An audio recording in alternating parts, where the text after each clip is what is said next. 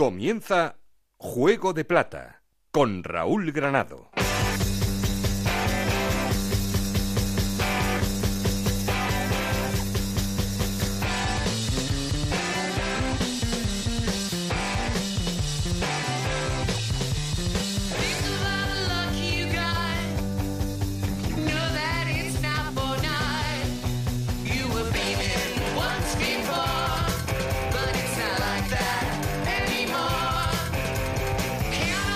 ¿Qué tal? Muy buenas, bienvenidos a Juego de Plata, el podcast de Onda Cero en el que os contamos todo lo que pasa en la Liga Smart Bank.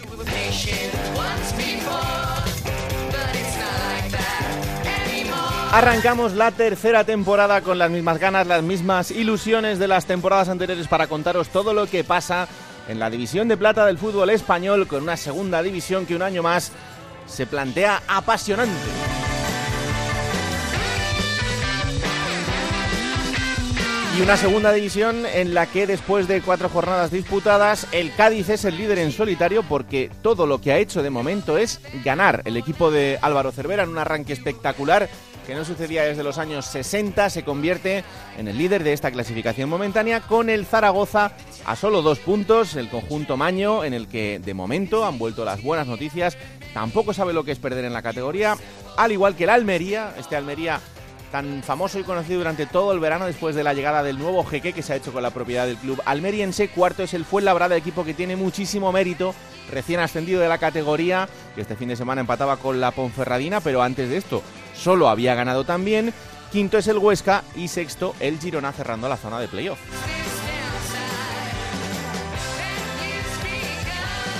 Y por abajo y en problemas, Deportivo de La Coruña, Racing de Santander, Extremadura y Oviedo, que son los cuatro equipos que ahora mismo descenderían a Segunda División B. Vamos a hacer un repaso de todo lo más importante que ha pasado en el fin de semana, vamos a presentaros a nuevos colaboradores, vamos a también irnos hasta Fuenlabrada para hablar con el entrenador de moda, que no es otro que el míster del Fuenlabrada, Mere Hermoso. Hablaremos también, por supuesto, de los problemas de un equipo eh, de los que estamos muy pendientes, como es el Málaga. El Málaga y esos desmanes de un jeque trasnochado al que ya le importa bastante poco lo que pasa en su equipo, en el que los problemas son increíbles en este arranque liguero, en el que no sabemos hasta dónde van a llegar, pero eh, luego intentamos descifrarlo y contaros un poco más lo que va a pasar. Ya sabéis que como siempre queremos seguir en contacto y para eso tenemos un perfil de Twitter que es arroba juego de plata y un correo electrónico juego de plata. Aquí conmigo está el auténtico cerebro de este programa, Alberto Fernández, con Ana Rodríguez en la producción, con Nacho García a los mandos técnicos. No estoy solo porque... Esto es Juego de Plata, el podcast de Onda Cero en el que te contamos todo lo que pasa en Segunda División.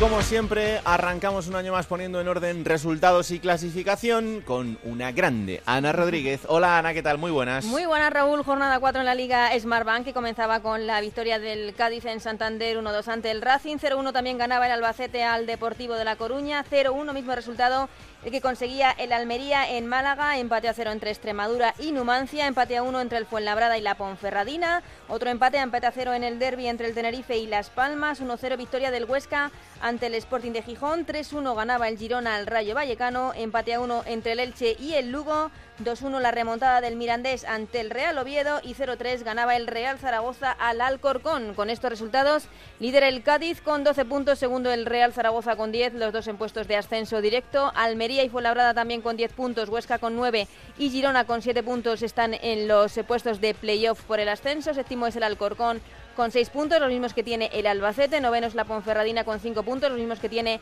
el Sporting de Gijón y el Rayo Vallecano, décimo segundo el Numancia con 4 puntos, los mismos que tienen Málaga, Mirandés, Elche y Tenerife con 3 puntos está Las Palmas y el Lugo y en puestos ahora mismo de descenso Deportivo de La Coruña también con 3 puntos, Racing de Santander y Extremadura con 2 y el Real Oviedo colista con un punto. Bueno, lo de este año de momento ha empezado muy bien para el Zaragoza, no te podrás quejar. Muy bien, no, no, no, ¿cómo me voy a quejar? Ha Hombre. empezado muy bien, con Víctor eh, encabezando el proyecto. Hay que disfrutar del momento, pero esto es muy largo. Es que, es que no puede disfrutar nunca. no, no, no, estoy nunca. disfrutando y tú lo sabes, que estoy disfrutando del, del momento con Agua, con Luis Suárez. La verdad es que Agua puede ser de los mejores jugadores de la categoría sin ninguna duda. Pero vamos. Eh, de momento ya tenéis el, foco japonés. Sí, sí.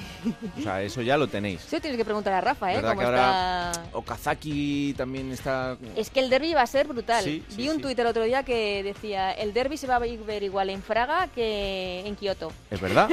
Cuidado, vamos a ver porque este año hay cosas muy interesantes en, esta liga y desde luego que, que, este foco informativo va a ser va a ser uno de ellos. Así que bueno, disfrútalo. Sí, sí, sí, lo estoy disfrutando, lo hago, lo hago. Bueno, bueno, sí me gusta. Gracias, Anita. Vamos a arrancar con eh, una presentación importante para este programa. Eh, vamos a seguir contando con Enrique Martín Monreal y va a estar aquí en, muy poquito. Ya sabéis que ahora el, el mister de el Córdoba durante esta temporada que tiene em, entre manos un proyecto ilusionante que es el de devolver al Córdoba a la segunda división cuanto antes, porque es un equipo histórico en el que también los problemas económicos han marcado mucho el, el devenir del equipo. Pero em, a la vez eh, que vamos a seguir contando con Enrique Martín Monreal, vamos a presentar a otra de las personas que nos van a acompañar en el análisis aquí en Juego de Plata y nosotros que eh, el mister José Ramón Sandoval. Hola José, ¿qué tal? Muy buenas, bienvenido. Hola, ¿qué pasa Raúl? Buenas. Bueno, pues nada, aquí encantados de recibirte en Juego de Plata, en este programa en el que analizamos lo que pasa en, la segunda división. Em, una segunda que cada año es más interesante, más apasionante y en el que hay unos auténticos equipazos. Sí, la verdad es que sí. Si metes todo eso en un, en un cóctel de que también es la más competitiva de cara para mí de cara a cualquier competición, eh, sea primera, sea liga extranjera, yo creo que la segunda división es la más competitiva por el número de, equipos y sobre todo por la calidad de equipos que hay, que cada vez eh, eh, el tema de presupuesto está mucho más juntos, ¿no? Hmm. Yo hay, hay especialistas de fútbol internacional con los que me tengo que pelear porque te dicen, no, es que la liga belga, es que la liga austriaca. Yo estoy convencido de que la segunda división es mejor que muchas primeras de Europa. Sí, yo también, ¿no? Y solo tienes que ver que todos los años de la segunda división eh, cogen un ramillete grande de, de, jugadores de cara a participar en los equipos de primera división, ¿no? Y en equipos que juegan incluso competiciones europeas, ¿no? Creo que es una segunda división que sirve de escaparate para muchos jugadores, para muchos entrenadores y, la competitividad lo que te hace es sacar lo mejor de ti, ¿no? Hmm, totalmente. Eh, de los 22, fíjate que hay 17 que han estado alguna vez en, primera división en, su historia, equipos eh, con una historia increíble en el, fútbol español. Em, y ahora estamos viendo un Cádiz que es el que está marcando un poco el ritmo, pero claro, tú lo has dicho muchas veces, la segunda división es larguísima, no te puedes fiar en ningún momento. Nada, nada, no te puedes fiar en ningún momento. Además, yo por experiencia, el año este que ascendimos en el Rayo y el año que me quedé a puertas de playoff con el Sporting, hmm. eh, te puedo asegurar que eh, es una segunda división que te permite estar eh, con la pájara del Turmalé y luego pegar el sprint final, ¿no? Lo que tiene que llegar bien es a los últimos 10 partidos, porque creo que son los que marcan un poquito la diferencia, como en todas las competiciones, pero aquí más que ninguna, ¿no? Eh, yo el ejemplo hace un año lo tuve en el Córdoba, ¿no? A falta de 15 partidos, poder remontar eh, te hace de que si tú haces un equipo competitivo, al final puedes sacar muchos puntos, ¿no? Hmm. Y luego, no sé si eh, esto está pasando también en los últimos años y no sé si es, es bueno o es un signo de que de, la igualdad y de la rivalidad, ¿no? Pero me da la sensación de que en esta categoría, es verdad que ya en el tramo final igual no tanto, pero que ahora hay muchos meses en los que te puede ganar cualquiera. Sí, por eso es tan competitiva, ¿no? Porque no hay ningún equipo favorito, ¿no? Eh, en esta segunda división eh, vas a campos de fútbol que, que si no das el máximo de ti, eh, el talento no sirve, ¿no? Porque te engloba una serie de circunstancias que tienes que hacerlo muy bien para poder ganar al último de la categoría, ¿no? Creo que eso en primera división, eh, con la diferencia de presupuestos, eh, cada día se ve mucho menos, ¿no? Hmm. Y pienso que aquí cualquier equipo puede ganar a cualquiera, ¿no? Y independientemente de que tengan el mayor presupuesto, como no es tanta la diferencia, si el director deportivo ha acertado en los fichajes y ha cogido gente desconocida, pero están sacando buen rendimiento, esa diferencia de talento no se llega a producir tanto del campo, ¿no? Y entonces lo bueno de esto es de que gana cinco partidos seguidos como nosotros hicimos el día del ascenso del Rayo y el sexto jugamos con el Alcorcón en su casa eh, y perdimos eh, tercero. Entonces te dice todo que luego ese equipo ascendió, pero que ese día nos pusieron en nuestro sitio y empezamos a analizar de que eh, con el pecho inflado en esta categoría no puedes ir a ningún eh, estadio porque puedes perder, ¿no? Claro. Eh, ¿Te sorprende, Mister, el arranque de temporada de un equipo como el Fuenlabrada, un equipo que viene de Segunda B, en el que hemos visto además que, Mere em, ha puesto las cuatro primeras jornadas a los mismos que han jugado en, la temporada pasada en Segunda B y que están dando un rendimiento espectacular? No, no me sorprende porque yo esto lo he vivido en otras categorías, incluso con otros equipos como Leibar, ¿no? Mm. Acababa de ascender de segunda B a segunda división y ese año ascendió a primera división, ¿no? El Leganés, eh, cuando tú tienes una continuidad de tu proyecto y confías en tus jugadores, eh, tienen asimilado mejor el sistema de juego, saben lo que tú quieres, vienen de una dinámica positiva, una dinámica de ganar muchos partidos y eso refuerza mucho la, autoestima del jugador, ¿no? Entonces eso te lo hace mucho más fácil en el campo, ¿no? La comprensión de y ese enlace de entrenador, cuerpo técnico con el con el vestuario, al final eso se hace una transferencia al campo que, que va en resultados, ¿no? Y creo que, que bueno, eh, es importante empezar así, como han empezado ellos, porque luego, como hemos dicho, es muy larga pero estos puntos que han conseguido ya no se los va a quitar nadie, son, son menos puntos de los que tiene que sumar a, esos 42 que, o 45 que, que tienen que conseguir para la salvación, ¿no? Y a partir de ahí, pues el jugador siempre se suelta más y fluye más su talento y sobre todo eh, su estatus dentro de, cualquier estadio, ¿no? Y creo que los puntos que ha conseguido los ha conseguido con grandes equipos, no ha sido con equipos de, de como ellos que han empezado de abajo, ¿no? Hmm. Desde luego, y tiene muchísimo mérito. Luego vamos a estar también allí para hablar con Mere, con, el artífice de, este arranque de temporada, ese entrenador que está demostrando que, oye, pues que con el trabajo bien hecho anteriormente, eh, ahora se pueden conseguir los resultados. Pues, mister, eh, como toma de contacto, eh, un placer haberte tenido por aquí en este primer día, que nos acompañes durante, durante todo el año para ir analizando la, la segunda, así que ya sabes que esta es tu casa como siempre, ¿eh? El placer es mío y así estaremos todas las semanas para, para colaborar con vosotros. Un abrazo enorme, Sandoval. Un abrazo enorme, adiós. Bueno, pues ahí está el Mister que también nos va a acompañar aquí durante toda la temporada y junto a él iremos analizando todo lo que pasa en la categoría, claro que sí. Saludo al subdirector del programa. Hola, Alberto Fernández. ¿Qué, tal, Raúl, ¿qué tal? Muy buenas. Había ganas, ¿eh? De, Hombre, por supuesto y entrar después de, bueno, un hombre tan experto como José Ramón Sandoval, pues me deja muy pequeñito, ¿no? Bueno, la verdad es que tus análisis son siempre muy certeros. Pero os digo una cosa, con Sandoval nos vamos a divertir, ¿Seguro? eso seguro, así que un placer, claro que sí. Bueno, pues ya estamos aquí eh, con un Cádiz que mm, de momento es el que está marcando el ritmo de esta competición. Sí, fíjate que a lo mejor no lo podíamos esperar por cómo ha sido el Cádiz de Cervera las últimas temporadas en segunda, ¿no? Que a lo mejor le costaba un poquito arrancar, hacía un mes de octubre, noviembre o diciembre fantástico y luego ya empezaba a estear, ¿no? Pues a lo mejor esta temporada es distinta. A mí hay una cosa al Cádiz que me da mucha esperanza y es que ha vuelto Salvi. Mm. Porque el otro día Salvi eh, participa en los tres goles, incluso en un cuarto que le anulan, hace un gran partido y bueno, junto con Perea o Alex Fernández son las caras visibles de este Cádiz, ¿no? Porque son los que están haciendo goles. Pero luego, eh, por hablar de nombres propios, eh, me ha gustado mucho, me está gustando mucho Dani Raba en el Huesca, Creo que es un chico que ha caído de pie en el equipo, que parece que lleva varias temporadas con Mitchell en el Huesca. También Luis Suárez en el Zaragoza. Se ha acoplado perfectamente a lo que quiere Víctor Fernández en, el club Maño. Y bueno, a ver, luego el Real Oviedo es verdad que eh, ha empezado mal, es colista, decimos mm. no ha ganado ningún partido, pero eh, cómo ha empezado Alfredo Ortuño, creo que el rendimiento es inmediato para ser su primera temporada. Creo que no se le puede achacar nada, lleva tres goles en tres jornadas distintas. Y bueno, luego sí, el nombre de Kagawa ya lo ha dicho Anita, ¿no? El otro día el Zaragoza hace un gran partido en Alcorcón con un Kagawa estelar que, creo que pues, si sigue así va a demostrar un nivel superior a la categoría de lo que está teniendo. Y mención especial, no se me quiere olvidar, Dani Barrio, ¿eh? el guardameta del Numancia que hizo un partido hace el otro día en Almendralejo, es un 0-0, pero salva al equipo de la primera victoria de Mosquera. Recordemos que viene del Melilla, ¿eh? de competir en segunda B y que eh, está dando en segunda, bueno, también rendimiento inmediato, Dani Barrio. ¿Te decepcionó un poco el derby canario o no?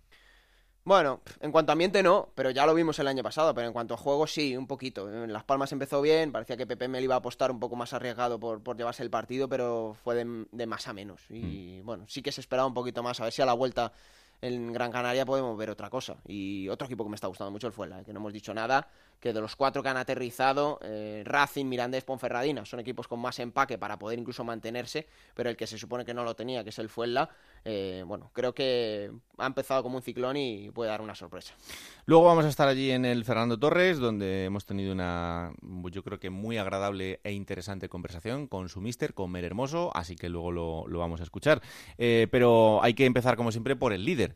El líder, como os decimos, es el Cádiz, después de esas cuatro victorias consecutivas, y estos días también por el Transistor pasaba el entrenador del Cádiz, Álvaro Cervera, que tenía esta conversación con José Ramón de la Morena, de la que ahora podemos escuchar un extracto. Tampoco nosotros lo esperábamos, ¿eh? porque a mí además eh, históricamente los equipos que he estado normalmente nunca empiezo bien, pero es verdad que luego el equipo va cogiendo y, al final nos agarramos a la, categoría, eso solemos hacer bien, pero este año hemos cambiado alguna cosilla mm, para ver si, si por ahí nos iba mejor y la verdad es que, que, que nos bien. También es verdad que hemos tenido un poquito de fortuna en algún partido, en los últimos minutos y demás, pero estamos contentos y empezar así es mucho mejor, mucho mejor todo por la tranquilidad que da, que da esto, porque esto va muy deprisa y los resultados tienen que venir muy pronto. El Cádiz es el décimo equipo de la segunda división con, con un límite salarial de 9 millones de euros eh, y, tiene por delante al Girona, al Rayo, al Almería, al Huesca, que claro, vienen de, vienen de, primera, Las Palmas, el Depor, el Sporting, el Málaga y el, y el Tenerife. Em, yo, digo que, la segunda división será de las más fuertes de Europa por, por lo igualada que está y sobre todo porque, no sé, pero igual un 70% de los equipos han estado en primera, ¿eh? Sí, eso es algo que, por ejemplo, nosotros eh, aquí en Cádiz eh, Cádiz tiene una historia muy reciente en la memoria, a lo mejor no es tan reciente en los datos, pero en la memoria sí, de, mágico de los hermanos Mejías, la gente se acuerda de, la primera edición, pero quizás no miramos lo, que tú acabas de decir, estos equipos que acabas de nombrar, que tienen igual o tanta historia como el Cádiz, son equipos que también quieren estar en primera, y todos tienen la misma ilusión, la misma urgencia de, subir. Y yo creo que, el que más tranquilo esté y el que, el que menos piense en ello, el que más vaya día a día, al final el que lo conseguirá. No, seguramente no sabe cuándo y a lo mejor no es cuando quiere, pero cualquier año lo hace como, como lo hizo el año pasado el Huesca, como lo han hecho equipos así. Y un, un poco es lo que, lo que yo reclamo aquí, tranquilidad y, y que algún día se conseguirá, si se sigue de esta, de esta manera, algún día se conseguirá, pero no, no, no ir tan rápido como, como va el fútbol. No sé, yo tengo el pálpito de que lo vas a conseguir este año, Álvaro, de verdad. Y, de verdad que me encantaría, sobre todo por ti, pero, pero tengo también, creo que, que es buena esa, esa necesidad de, de, provocar que se encienda la llama en, en, la gente, que, que, la gente se ilusione, que, que, se dé cuenta que si llenan el Carranza lo van a hacer inexpugnable y que, y que eso son muchos puntos y que eso son pasos para subir a Primera División, ¿eh? Bueno, nosotros tenemos suerte. Si conoces eh, Cádiz y conoces Carranza, nosotros, en, eso tenemos, en eso tenemos suerte. Nosotros tenemos una, una afición que es muy fiel, muy fiel a su equipo. Esté quien esté, juegue quien juegue, sea el entrenador que sea, es muy fiel a su equipo. Y está siempre. Es verdad que como todas las aficiones, cuando las cosas van bien, van más y ayudan más y cuando van, pero incluso cuando van peor, también son muy, muy, muy fieles a su equipo. Y sí es, y sí es cierto que, que tú lo notas en, en, la calle, que la gente está muy ilusionada, eh, hemos estado tres años ahí intentándolo y que este año parece, parece, pero ya digo que hay que tener un poquito de calma y esto no ha hecho más que empezar y que hay muchos y muy buenos equipos. Hoy cumple el Cádiz 109 años y, y, fíjate, tú eres de los entrenadores que más partidos ha, dirigido. Llevas 153 y formas parte de la historia. Tienes por delante a, a, a Milosevic, que tiene 159, le vas a pasar con la gorra. A José González, que tiene 100, 192, que espero que lo pases. Y eres, eres el, entrenador que más partidos ha dirigido al Cádiz en segunda, 131. Sí, sí es, es, es, un, es un dato que se, dice muy rápido, pero que es extraño. Es extraño por los tiempos en que corremos. sí, claro, es que, ha, habido momentos malos del Cádiz que dices, bueno, pues ala, a, la calle Álvaro Cervera. Y ahí has estado, ya has estado, ya has estado, y al final le has metido al equipo otra vez en la lucha por, por el ascenso. Y, oye, y, este año eso tiene muy buena pinta. Bueno, sí, sí. He, he tenido también un poco de suerte. Es verdad que aquí se ha confiado mucho en el trabajo, a veces más que en los resultados están muy, muy metidos en el día a día, en lo que se hace, y cuando no ha habido grandes problemas, sino más allá del resultado, pues se ha aguantado eh, la situación y, y hemos adelante. Es verdad también que nosotros hemos trabajado mucho en la calidad humana, sobre todo de la gente que ha venido a Cádiz, para tener un, buen ambiente y todo eso nos ha ayudado, pues siempre a tener un, buen equipo, buena gente, buen ambiente y eso es lo que hace que en estos tiempos donde se cambia tan rápido entrenador, pues eh, lleve tanto tiempo. Eh, pues todo un poco, que el equipo haya estado bien, que haya, ya te digo, que haya buen ambiente, que se trabaje bien. Y bueno, yo creo que es la, que es la manera, además, de, hacerlo. Compañero en Cádiz, José Antonio Rivas, ¿qué tal? Muy buenas. ¿Qué tal? Muy buenas, Raúl Alberto. Bienvenidos de nuevo. ¿eh? Estábamos deseando que empezara ya Juego de Plata. Claro que sí, aquí estamos todos otra vez para tener eh, otro año ilusionante por delante. Y ilusionante es también este, este arranque liguero del Cádiz, que no se veía desde hace mucho tiempo. El propio Cervera reconocía con José Ramón que sus arranques no, no suelen ser así de buenos, pero es que eh, el equipo está de dulce. Sí, la verdad es que, vamos, ojalá empecemos este, este programa siempre viniéndonos por aquí por, por Cádiz, que sería buena señal para el equipo amarillo, pero la verdad es que, que sí, lo decía antes Alberto, ¿no? Que parece que estamos en el mes de noviembre más que en el mes de agosto-septiembre, ¿no? Porque normalmente eh, pues esas rachas de victorias consecutivas del Cádiz se suelen dar, eh, o con Cervera por lo menos, en, en, esa época, y ahora la verdad es que pues ha empezado como, como un tiro. Eh, bueno, pues se han integrado bien eh, los nuevos que van que van entrando, eh, luego también pues eh, aparte de los 12 fichajes que ha hecho el Cádiz, pues algunos futbolistas parece que, que han reaparecido y han renacido en el equipo, como Salvi, que también lo comentaba antes Alberto, que, que es como si fuera otro fichaje, ¿no? O el propio Perea, que en la segunda parte de la pasada temporada estuvo cedido en Extremadura y ahora ha vuelto a muy buen nivel y la verdad es que también decía el otro día Cervera que de estos eh, cuatro años que él va a estar al frente del Cádiz en segunda es la plantilla que, que le parece más completa, la que más le gusta y que, bueno, pues ya dependerá un poco de él, ¿no? De los propios jugadores del rendimiento que puedan sacar, pero de momento el inicio es muy bueno. Es verdad también que ahora viene una reválida importante que es eh, contra, contra el Girona. Claro, es que eh, también lo he oído, ¿no? Hay mucha gente que dice, bueno, sí, el Cádiz va líder, pero es que el Cádiz ha jugado con la Ponferradina, con el Mirandés, con el Extremadura y con el Racing de Santander. Que, oye, eh, a mí me parece un argumento un poco pobre, ¿no? El decir que estos, que estos equipos sean fáciles, y más ahora, en este arranque de temporada, porque luego ya vamos a ver dónde están, pero eh, en este arranque liguero yo creo que todo puede estar un poco más igualado, aunque haya jugadores que tengan un poco más de nivel que otros, pero por el momento de forma, sobre todo, de todos ellos, pues eh, yo creo que es el momento más igualado de la categoría. Pero lo que sí es verdad es que el próximo rival va a ser el Girona, y ahí ya sí, José Antonio, vamos a ver eh, el nivel de, de este equipo frente a un Girona que se está convirtiendo en uno de los equipos importantes, aunque no haya ganado más de dos partidos y haya perdido y empatado otro. Sí, la verdad es que pues puede ser un, un encuentro importante, ¿no? Es el Cádiz, ayer se conocían esos esos límites salariales, el Cádiz es el décimo en ese aspecto de la categoría, se va a enfrentar al, al primero, mm. que además el, pues, tiene una diferencia brutal, ¿no? Y conforme a lo que tú decías, eh, bueno, pues la Ponferradina ya ha goleado por ahí algún equipo, el Tenerife, el Mirandés ha dado algún que otro susto, en fin, que al final pues son equipos que quizás le puede faltar ese periodo de adaptación, pero que van a dar eh, guerra en esta segunda división, con lo cual sí es verdad que eh, por aquí también parecen, ¿no? Que son argumentos un poquito peregrinos. Eh, es verdad que ahora le viene un calendario que a priori es más complicado, ¿no? Con, con esta visita del Girona, luego viene el Depor y más adelante hay una concatenación de partidos con Almería, Zaragoza, en fin, equipos que parecen más favoritos a priori y que seguramente testarán un poquito el verdadero nivel de, de este Cádiz, que evidentemente eh, no es que vaya a ganar todos los partidos de, de, la categoría, pero sí parece que tiene que tiene más nivel y además a diferencia de otros conjuntos, pues ya es un equipo que está hecho, ¿verdad? Después de tantas temporadas y que prácticamente juegan de memoria. Pues sí, la verdad es que sí, y con una temporada muy ilusionante por delante. Me decía el otro día nuestro querido Manolito Camacho, que se acabe ya la liga, que se acabe ya. Ay, Manolo, hay que aguantar todavía, que está acaba de empezar, claro que sí. También queda sí. cada vez menos para tener a Manolito aquí con, con todos nosotros y, y, disfrutar de él. Así que... Eso así estamos que deseando, ¿eh? Que de, la, de, las dos cosas, ¿eh? Que, que el, de que el Cádiz se acabe ya la liga y pueda estar en primera y que vuelva Manolo también. Y bueno, pues dos datos, ¿no? Que también los lo comentaba ayer el Mister con, con José Ramón. Primero, mm. pues que hoy el Cádiz está de de, aniversario. Cumple 109 años. 109 años el equipo amarillo. Y por otra parte, el, el entrenador. Algo muy poco común en, en, estos días, en estos tiempos que corren. Y es que, bueno, pues ya se ha convertido en el tercer entrenador con más partidos dirigidos en la historia del Cádiz Club de Fútbol en estos 109 años. Y a poco que acabe esta temporada y que las cosas acompañen, se va a convertir en el primero. Va a adelantar a, a Milosevic, que es eh, aquel mítico entrenador que consiguió ascender a, al Cádiz a primera división en los 80 en Elche. Y, y a José González, que ha estado en diferentes etapas también mm. eh, el gaditano como entrenador, con lo cual, pues ya prácticamente por aquí, tú sabes, ¿no? Que hay mucha broma, mucho cachondeo y le dicen ya que, que si va a convertirse en el Ferguson del Cádiz.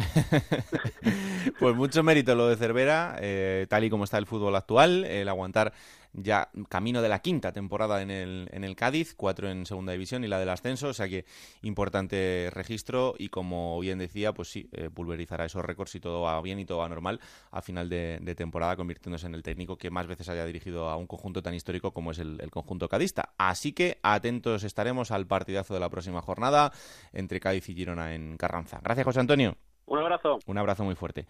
Bueno, pues ahora una pausa y nos vamos hasta el estadio Fernando Torres para escuchar esa conversación que hemos mantenido con el míster de Fuenlabrada, Mere Hermoso. Juego de Plata, el programa que puedes escuchar a cualquier hora del día. Bueno, esta mañana nos hemos venido hasta el Fernando Torres, hasta el estadio del Fuenlabrada, para pasar la mañana con el entrenador de un equipo que yo creo que representa un- uno de los equipos de la ilusión de la categoría, una categoría que cada año se demuestra que es más complicada y así lo, venimos contando desde, desde el arranque de liga. Pero el Fuenlabrada se ha convertido en, en- ese equipo que ha puesto la chispa a la categoría, que además ha empezado muy bien y en el que eh, siempre nos reciben con los brazos abiertos y por eso es un placer estar aquí.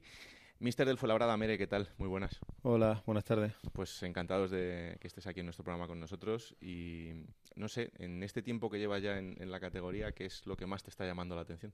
Eh, muchas cosas, ¿no? El, el cambio es muy grande respecto a, a la segunda vez, es muy apreciable en todos los sentidos, ¿no? Desde, desde el ámbito futbolístico, deportivo, por la calidad de, los de los jugadores y, y la dimensión y repercusión que tienen los clubes, ¿no? Y, y luego por el montante que hay alrededor. No tiene nada que ver.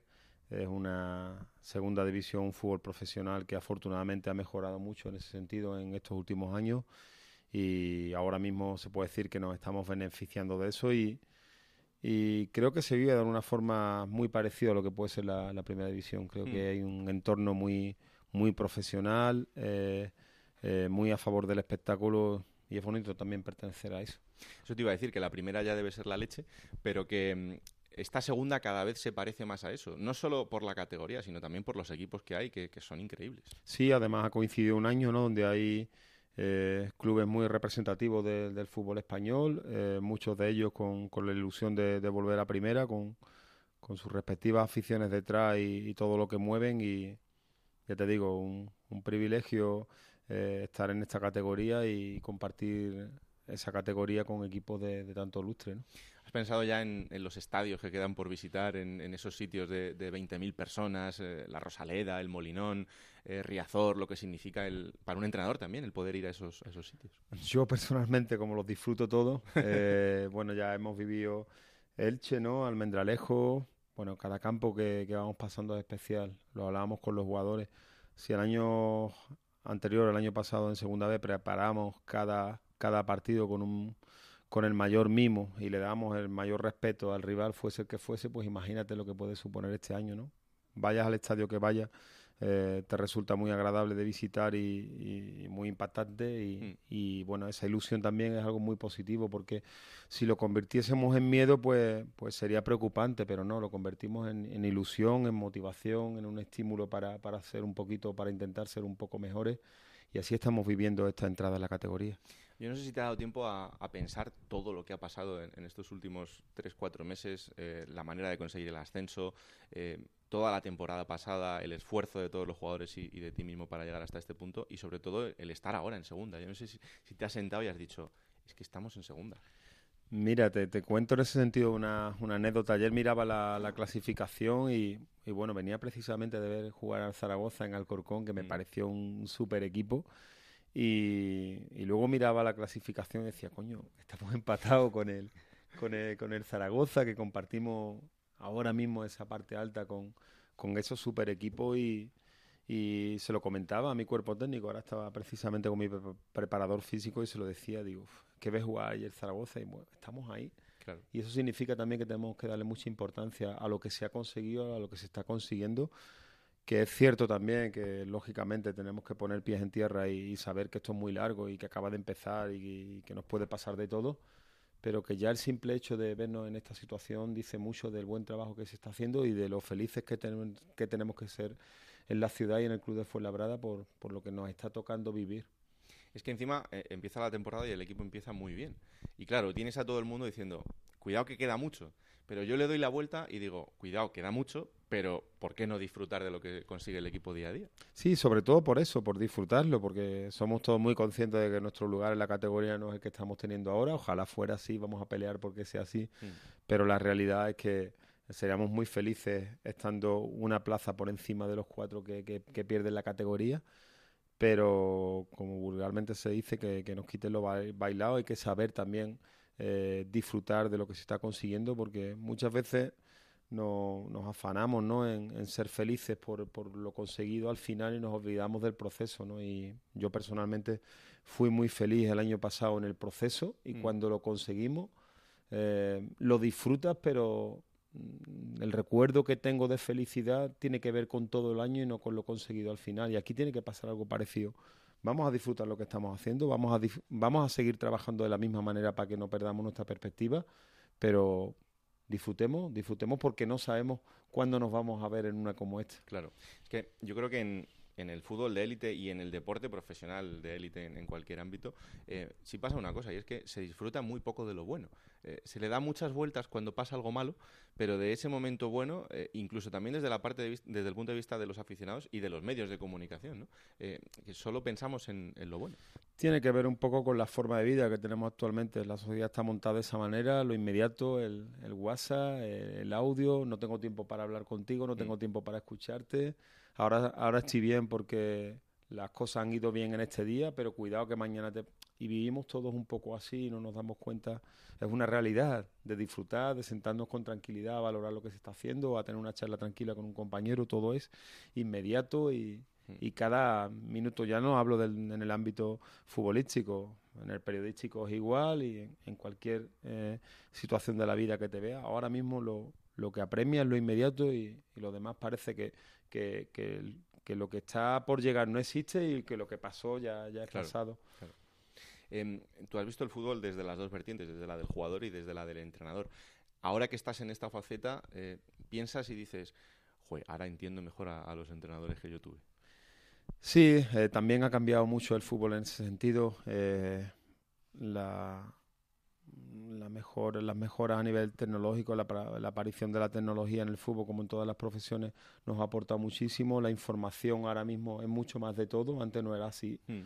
Antes el que tenía algo que sabía para compartirlo era más complicado. Ahora todos sabemos mucho más, el futbolista sabe mucho más, te enjuicia mucho más y estamos obligados a tener una preparación mejor. Pero sí que, que retomo mi etapa como jugador y entiendo a veces el, el que el jugador eh, pueda sentir cosas que a mí me gustaría que las sintiera de otra manera, pero como he sido jugador y he estado en ese lado, pues entiendo que, que no le baste a veces con una explicación y que aquí tenemos plantillas de veintitantos jugadores donde once solo son tienen esa felicidad de jugar y los demás hay que intentar entenderlo. Mm. ¿En la relación del jugador con el entrenador también ha cambiado mucho? Sí, pero intento ser práctico en ese sentido. Creo que al final eh, el jugador también entiende de, de sentido común, de que cuando las decisiones se hacen desde la sensatez, desde, desde la justicia, el jugador entiende las cosas mucho mejor, que las explicaciones eh, no tienen por qué ser continuas, pero sí, si sabemos elegir en el momento eh, la explicación, el jugador la puede entender bien y, yo como entrenador siempre intento eh, mirarme, poder mirarme a la cara y lo mismo respecto al jugador. He tenido jugadores con los que he tenido que, tomar decisiones muy, muy dolorosas, que, con el que tenía relaciones personales muy buenas, mm. pero intento siempre que pueda mirarlo a los ojos con total eh, claridad, que no tenga nada que guardarme, nada oscuro, y cuando uno actúa de esa manera, siempre tiene un, pozo de tranquilidad que, que, te, que te libera, ¿no? Mm. En, en, las, en los diferentes modelos de entrenadores que hay, siempre se dice que cuando las cosas van mal en un equipo es que se necesita la mano dura. Totalmente. Eh, ¿Por qué? O sea, ¿por qué no, no se puede hablar de, un entrenador que desde la tranquilidad, lo que hablábamos ahora, del decirle las cosas claras al jugador y del tener un carácter normal, eh, porque eso no vale en los momentos malos? Sí, eh, es más, el, el, aficionado a veces que viene a ver al fútbol, incluso el periodista, mm. pues en esas situaciones acostumbramos a evaluar o a valorar al entrenador por los gritos que pega. Mm. Y yo suelo decir en ese sentido una frase que no es mía, que me encantó, eh, que el mejor grito es una buena decisión, ¿no? Y yo creo que hay que llevar los equipos desde ahí. Eh, en, épocas malas de malos resultados, pues ese perfil de entrenador se le va a pedir que es blandito porque y a lo mejor al que grita mucho y vemos que su equipo no funciona, pues que le faltan argumentos. Al final todo es más sencillo que eso. Las cosas solo hay dos formas de hacerlas, bien o mal, y hay que valorar a cualquier profesional por cómo hace las cosas y no cómo se manifiesta. Hmm.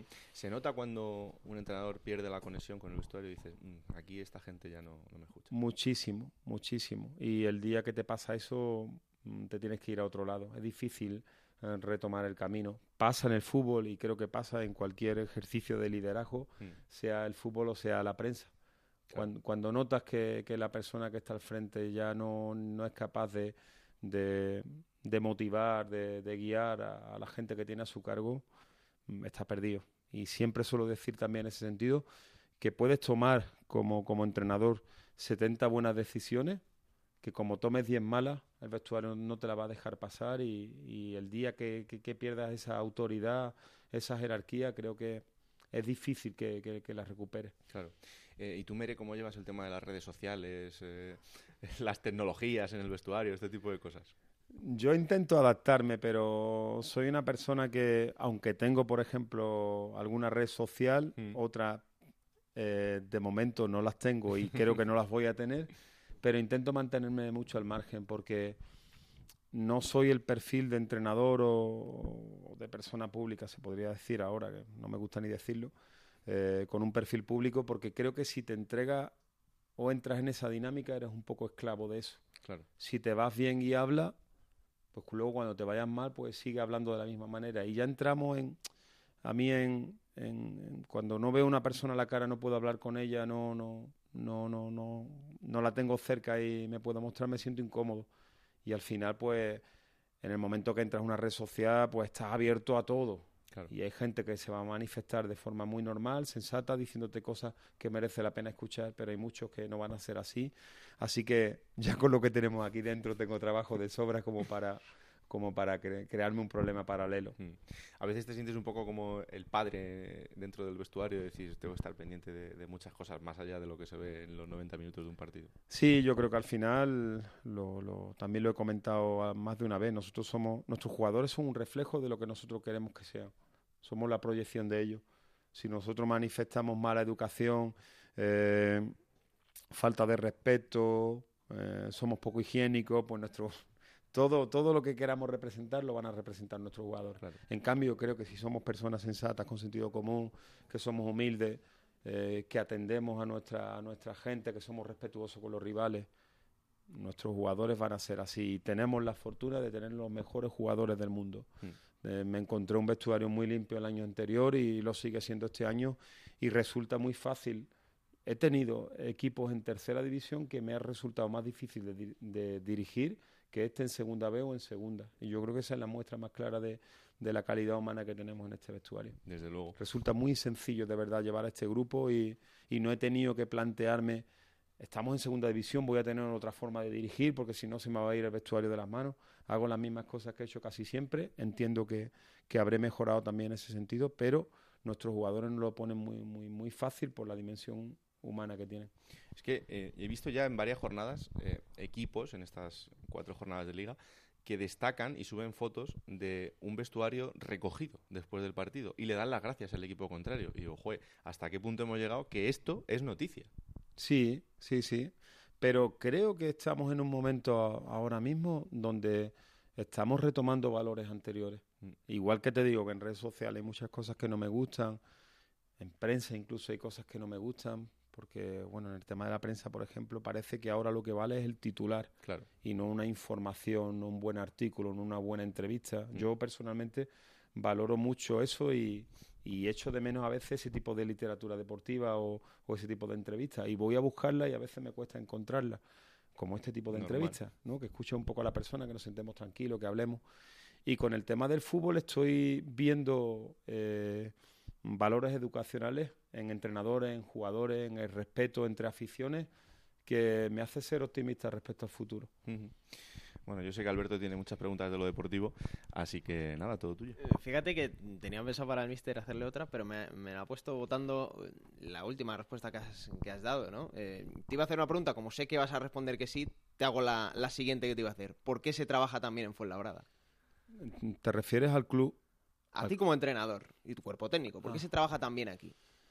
Eh, creo que el cuerpo técnico que aquí tiene, no, quizás no tenga muchas virtudes, pero tiene la virtud del trabajo, de, la constancia, de la tenacidad, del corregir el error, de reforzar lo que se hace bien. Y con esa idea hemos llegado nosotros aquí y nos hemos encontrado un, vestuario muy, muy receptivo en ese sentido y, y que se ha puesto al servicio nuestro. Y en ese ensayo-error hemos ido mejorando desde el principio, nos hemos encontrado también un club quizá en un momento distinto, donde venían de años de relativa bonanza, donde quizás nos hemos tenido que bajar un poquito también ese perfil, nos hemos puesto un poco a la altura de la categoría, le hemos cogido el gusto también a, esa forma de vivir y quizás hemos convertido eso en nuestro rasgo, nuestra identidad. Y hemos llegado a la categoría, no hemos cambiado muchas cosas respecto a lo que hacíamos el año anterior y nos está dando. Creo que nos está dando de momento porque somos muy sólidos en, en, nuestra idea, en, nuestra forma de trabajar y eso nos ha hecho muy competitivos. Y con esa inercia positiva que traemos y, esa estabilidad quizás que, que, podamos tener como, como equipo, como club, pues de momento nos está yendo bien. Ojalá que cuando lleguen las vacas flacas no cambiemos eh, no, no, no cambiemos, no, pensemos que esto es malo, sino que reforcemos en ese momento a lo que somos como, como club, como identidad y que seamos capaces de reconducir y aportarle quizá ese matiz que necesitemos, pero la base para mí principal es eso. Fíjate que yo te escucho y igual estoy equivocado, pero mm, me recuerda mucho al perfil de entrenador moderno que hay en España. Creo que España es un país de entrenadores. Totalmente. Y, y lo estamos viendo, no sé, en los últimos 5, 6, 7, 8 años que de los entrenadores que han triunfado en primera división, incluso muchos que han salido al extranjero y, han hecho buenas carreras, eh, casi todos, por no decir un 90%, han salido de segunda división. Tú que ya estás dentro de ese grupo de los 42 afortunados, no, porque haya pocos, sino porque eh, son 42 entrenadores que hay en primera y segunda en el fútbol profesional, eh, ¿te sientes ya un poco parte de todo esto? Yo me siento identificado con ese perfil de entrenador y creo además, como tú dices, que al final es el que, triunfa, el que, el que lleva años entrenando, el que se ha equivocado, el que ha acertado, el que no deja de trabajar, porque creo que, que ahora mismo la profesión de entrenador te obliga a trabajar muchísimo y a dedicarle mucho tiempo a tu equipo, sobre todo a corregir, a, minimizar el error, a, a, ser buen observador, a saber adaptarte a los jugadores que tiene y elegir la forma de jugar y creo, por ejemplo, veo muchos ejemplos de entrenadores en España que tienen ese perfil. Eh, no me imagino ya un perfil de entrenador jerárquico que, se dedique a mirar, que no trabaje, que no le dé importancia a los rivales, que mm, me siento identificado con eso y entiendo que no hay otra forma de ejercer mi profesión. El día que yo quiera hacer algo distinto, que le quiera dedicar menos horas o que busque otro, otra forma de dirigir no me va a ir bien porque, porque creo realmente que lo poco que haya podido conseguir hasta el momento lo he conseguido de esa manera y tengo muy claro que ese modelo funciona. Mm. Claro, él tendría ídolos de, jugador, pero mire, yo quiero saber, tú ya siendo entrenador, ¿qué referentes tienes de, entrenador? Ya lo hablé el otro día, a nivel internacional siempre me ha gustado mucho el trabajo de, de Mauricio Sarri, el entrenador de la Juve, que bueno, me parece hasta ofensivo que yo hable de, de Sarri, pero bueno, curiosamente él viene precisamente de un proceso donde entrenó, creo que en las siete categorías más bajas del fútbol italiano, que ha llegado a la élite o al, fútbol internacional casi con 60 años, pero es que se ha equivocado y ha acertado en todas las categorías del, fútbol italiano, que creo que dejó su, su trabajo con cuarenta y tantos años, que era en la banca por el fútbol, y me, me, gusta un poco la historia de él y sobre todo me gusta lo que ha conseguido con su equipo. Es modelo muy muy, muy concretos, muy claros, eh, domina todos los ciclos y todas las fases del juego.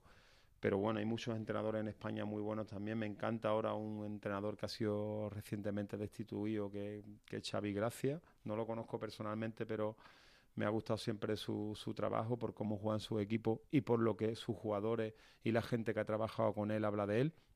Pero son muchos los Emery, Marcelino, Mendilíbar me encanta, Bordalá me, me, gusta muchísimo también y es que hay muchísimos entrenadores en España que, que creo que tienen ese perfil, que han tenido que hacer cosas para, para poder entrenar más arriba y, y la verdad es que, que, creo que somos ricos también en eso. Yo creo que mm, lo que os falta a los entrenadores españoles y en general también a los europeos, pero sobre todo a los españoles, es a veces la unión. Y te digo por qué. Eh, hay un sindicato de futbolistas, hay un sindicato de árbitros, pero no hay un, eh, un ente representativo de los entrenadores que os defiendan, por ejemplo, cuando un club te echa y no puedes entrenar el resto de la temporada. ¿Por qué no va a poder un entrenador entrenar a otro equipo? No sé, eh, cosas que del día a día que dice, joder, si estuvierais un poquito más unidos en ese sentido. Puede ser, yo soy un, recién llegado, pero es verdad, un día lo comentó un entrenador, que, vivimos en el recelo, en la desconfianza, en ahora estoy yo aquí y si llegue, si, cuidado, no vaya a ser que llegue otro. Y yo intento vivir tranquilo en ese sentido.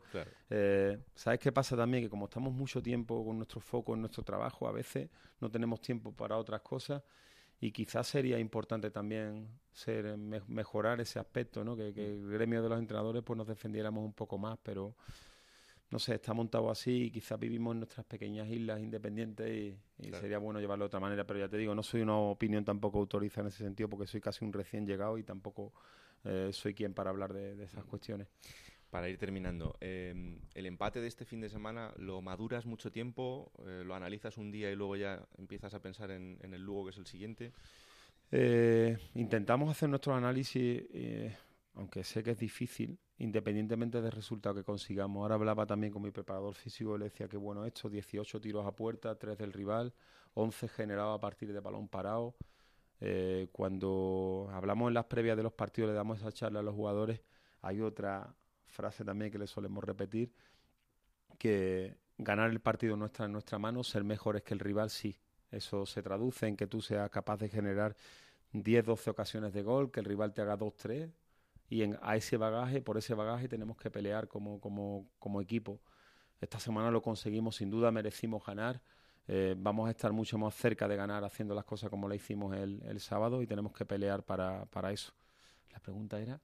Si piensas mucho en, el resultado y si le das muchas vueltas o ya estás pensando en el... No, no, eh, le, damos muchísima importancia a lo que hacemos en la competición, lo analizamos, se lo, se lo exponemos luego a los jugadores, pero en esta semana en concreto... Mm el hecho de que sea empate una derrota una victoria no va a cambiar mucho nuestra forma de, actuar. Siempre le damos mucha vuelta a lo que hacemos, intentamos sacar lo mejor de ahí, eh, corregir lo, que no hacemos bien y utilizarlo para el próximo partido intentando ser un poco mejores. Es más, en ese proceso es donde nosotros conseguimos mejorar como equipo. Una de tópicos, dicen, eh, cuando un equipo desciende de primera a segunda, dicen, no, hay que hacer otra plantilla porque esos equipos, esos jugadores no valen para segunda. Cuando un equipo sube de segunda B a segunda, dicen, no, hay que hacer otra plantilla porque esos jugadores para segunda no valen. Y llegas tú y pones a los jugadores de segunda B y sacan estos resultados. Una de dos, o el tópico no vale para nada, o es que esos jugadores son muy buenos hay que hacer un término medio, porque, bueno, también lo he hablado en esta semana. Si nosotros, en estas cuatro jornadas, con los 11 jugadores de segunda vez que han jugado las cuatro, las cuatro alineaciones han sido con los jugadores de segunda vez, si no ganas, pierdes los cuatro partidos, aun haciendo cosas parecidas, todos hubiéramos dicho que este hombre está loco, eh, fue la verdad no esperará estar en la categoría eh, con, con los jugadores de segunda vez y eh, ahora mismo pues hay como una corriente ahí positiva, coño, que el modelo vale, que vienen de segunda vez con los mismos, pero como son fuertes como equipo les ha valido. Yo creo más en el término medio. Sería impensable vivir un año entero solo con jugadores de segunda vez y tampoco me vale el no valen jugadores de segunda vez. Creemos en nuestra fuerza, en lo que hemos sido capaces de hacer como equipo, en lo, en lo claro que tenemos que queremos hacer, pero necesitamos también y mucho los recursos de jugadores que nos mejoren eso está pasando, quizás no está pasando de forma directa porque no han tenido participación en, las alineaciones, van a ir entrando, nos han aportado en las segundas partes, pero no podríamos sobrevivir nosotros en la categoría solo con jugadores de segunda vez y no tenemos tampoco por qué despreciar el buen trabajo que se hizo el año anterior ni a los jugadores que tanto nos dieron y nos están dando. Es como un, término medio, pero necesitamos casi aparte igual en los dos recursos. Hmm.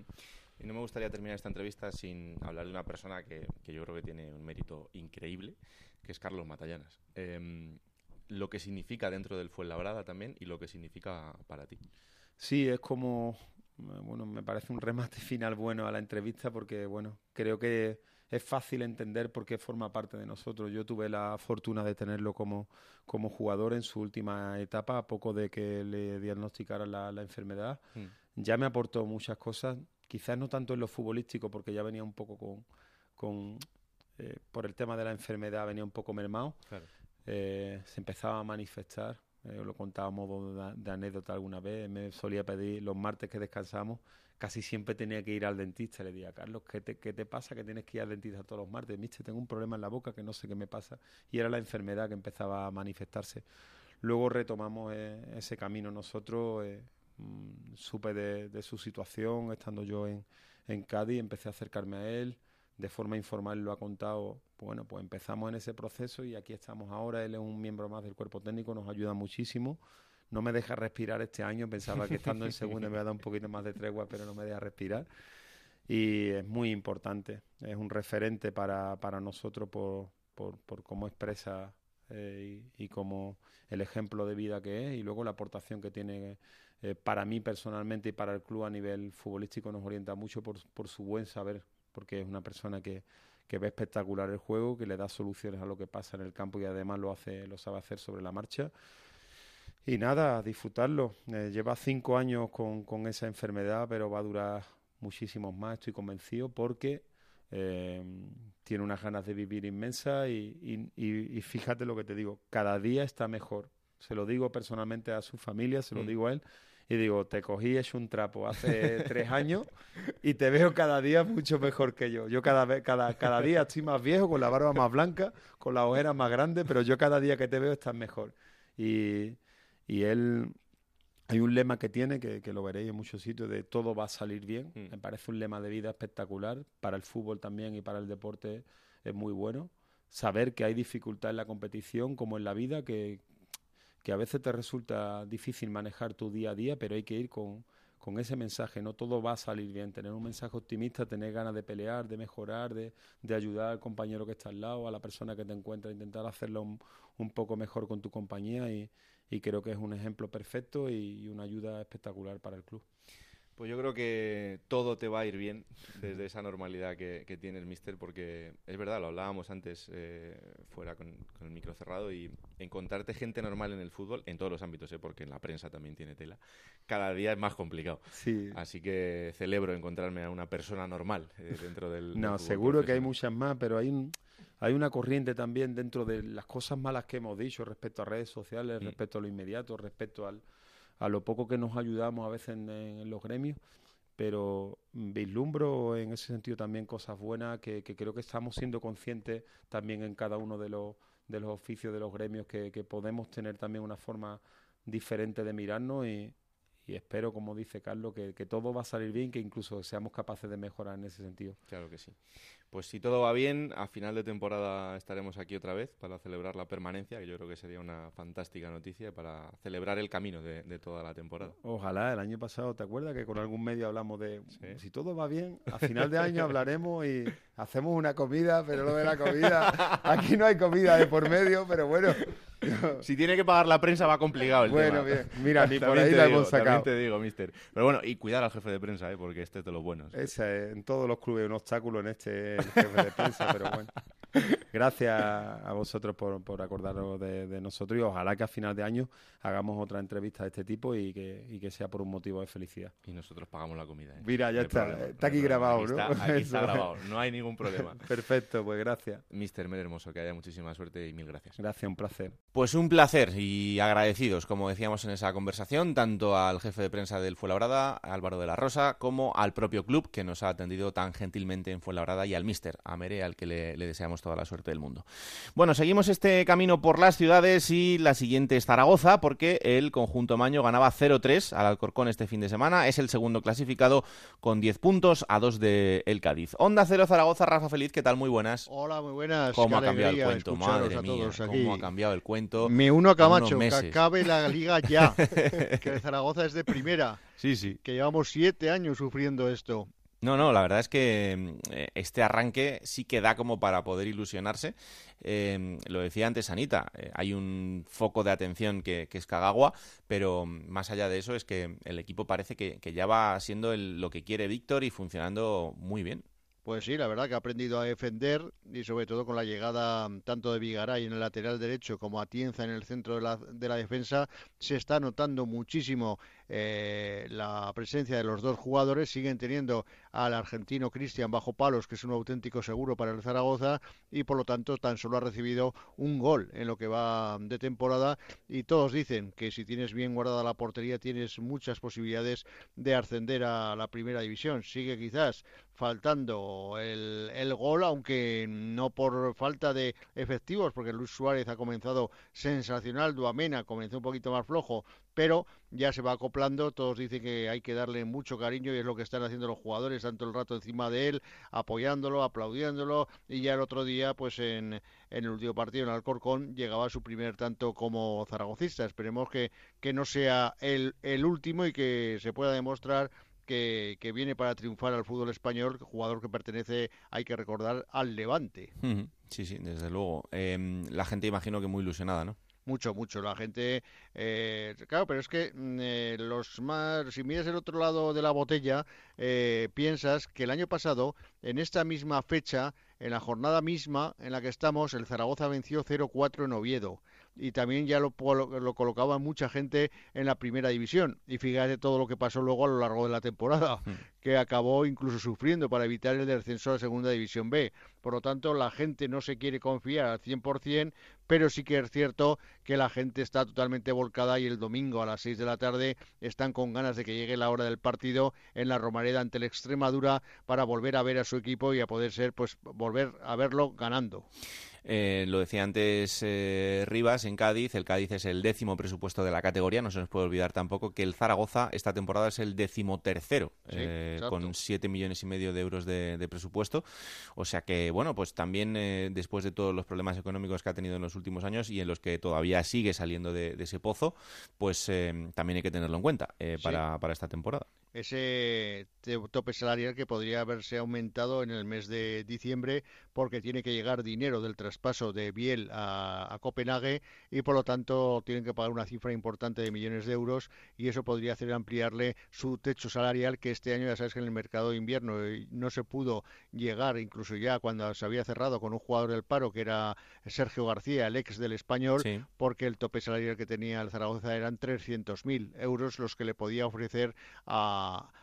al jugador que dijo que no a la oferta del Real Zaragoza la posibilidad de volver nuevamente a Aragón a jugar al fútbol. Y como siempre se mira la ventana mirando al otro lado, hmm. casi al lado del Pirineo, pues fíjate, cuando ves al Huesca con 16 millones, pues en Zaragoza la gente le chirría algo, ¿no? El decir, vaya diferencia y vaya jugadores, o, eh, incluso con salarios, entre ellos hablan, entre unos y otros, y claro, ven la, que Juan Carlos Real, que no actualmente no es titular en la Sociedad Deportiva Huesca, está cobrando 550 mil euros por temporada y ven que el Zaragoza no ha podido hacer frente a la ficha de Sergio García que solicitaba para poder venir a Zaragoza. Eso sí, ya que ambos imitan, ya sabes que ya tenemos a Benji y Oliver en Aragón y hay japoneses en los dos lados, tanto en el Zaragoza como en el Huesca. Sí, sí. Sí, porque eso... debutó Kazaki ya, ¿eh? Sí, sí. Debutó Kazaki con el Huesca y Kagawa que bueno, tiene muchísimos focos encima de él. Me gustó mucho, Rafa, una frase que dijo el otro día Víctor Fernández, que creo que es un mensaje muy bueno. Eh, dijo, es la gente de Zaragoza se equivocaría si estuviera eufórica,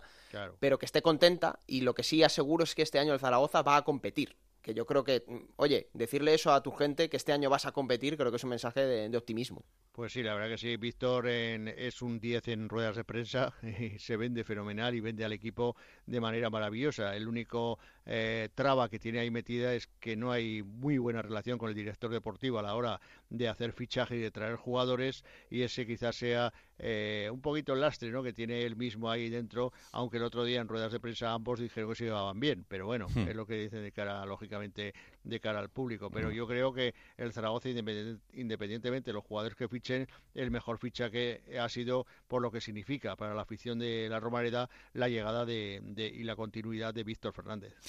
Mientras la pelotita entre, verás cómo se llevan sí. perfectos. pues el próximo partido para el Zaragoza, como bien decía Rafa, es ese Zaragoza-Extremadura. Para el Huesca, el partido frente al Numancia en Soria. Así que pendiente de los dos equipos de la comarca, que seguro que van a ser dos de los equipos importantes que van a estar dando guerra hasta el final. Gracias, Rafa. Un abrazo. Un abrazo muy fuerte. Vamos ahora hasta Almería, porque el Almería es el tercer clasificado, le ganaba 0-1 al Málaga, también tiene 10 puntos y el Almería se ha convertido pues en candidato a todo, porque mm, la llegada de, del jeque eh, le hace ser el tercer límite salarial más alto de la categoría, solo por detrás de Girona y Rayo Vallecano, 18 millones de euros es lo que tiene de cantidad en la Almería y se ha puesto en el foco. Compañero Juan Antonio Manzano, ¿qué tal? Muy buenas.